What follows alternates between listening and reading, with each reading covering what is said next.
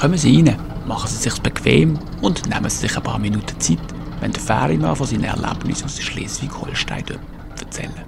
Der Ferienmann, das bin ich, der Sidney Batt, Exilschweizer in Norddeutschland und Gastgeber vom Podcast «Erzähl euch das im Ferienmann». In meinem ersten Podcast möchte ich die Frage von allen Fragen beantworten. Wie kommt es, dass sich ein Basler in hohen Norden verirrt, um Ferienmann zu werden?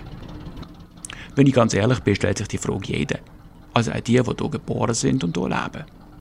Nach einem Sommer wie im letzten und im Winter wie dem frage ich mich das manchmal auch. Allerdings nicht ernsthaft. Vielleicht macht es Sinn, die Geschichte vom Anfang an zu erzählen. Ja, ich bin Schweizer, in Basel geboren und in Biersfelden, also vor der Stadt, gross geworden. Fragt man mich nach Heimat, so wird meine Antwort wohl lauten Biersfelden. Wobei das in der Realität natürlich so nicht stimmt. Biersfelden habe ich mit Mitte 20 endgültig verloren. Und wenn ich nach dieser Zeit wieder zurückgekehrt bin, dann nicht wegen der Gemeinde, sondern wegen meinen Eltern. Ich lebe schon seit über 20 Jahren in Deutschland. Länger, als ich je in meiner Heimat gewohnt hätte. Nach Deutschland bin ich natürlich nicht wegen dem Essen und auch nicht wegen der Steuern gezogen, sondern wegen einer Frau. Die habe ich 2001 geheiratet. Meine Frau ist übrigens keine Norddeutsche. Sie kommt aus einer wunderschönen Gegend irgendwo zwischen Wiesbaden und Köln. Der Name spielt keine Rolle, den müssen Sie sich nicht merken. Aber es ist die Gegend, wo sich die Bischöfe immer noch das Recht rausnehmen, in goldigen Badwannen zu baden. Was nicht wirklich erwähnenswert wäre, wenn die Monotonie in der Gegend nicht so groß wäre. So bildet die katholische Dekadenz natürlich einen unangenehmen Kontrast. Dort habe ich also mit meiner neuen Familie gewohnt. Und wenn Sie wissen möchten, warum es ein Schweizer in Norden verschlägt, liefert Ihnen das vielleicht den ersten kleinen Hinweis.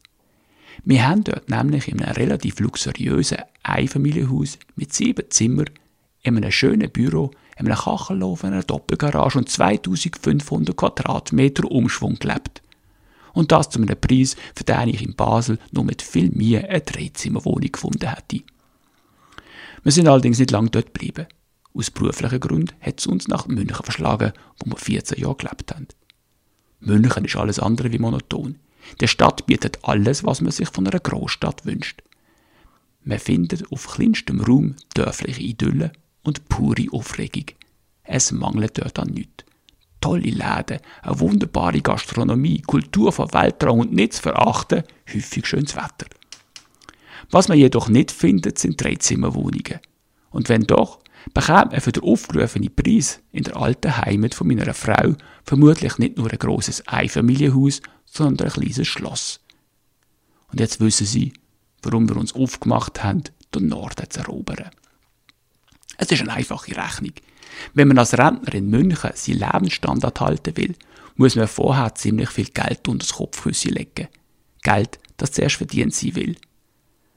Der Entscheid, unsere Homebase in echten Norden zu verlegen, echten Norden.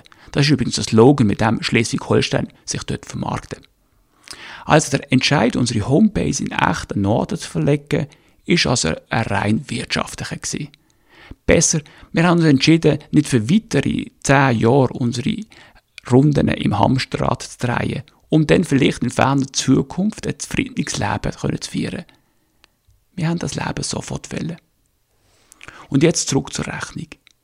Wer ohne wesentlichen Komforteinbruch auf Einkommen verzichtet, muss im Umkehrschluss versuchen, seine Kosten zu reduzieren.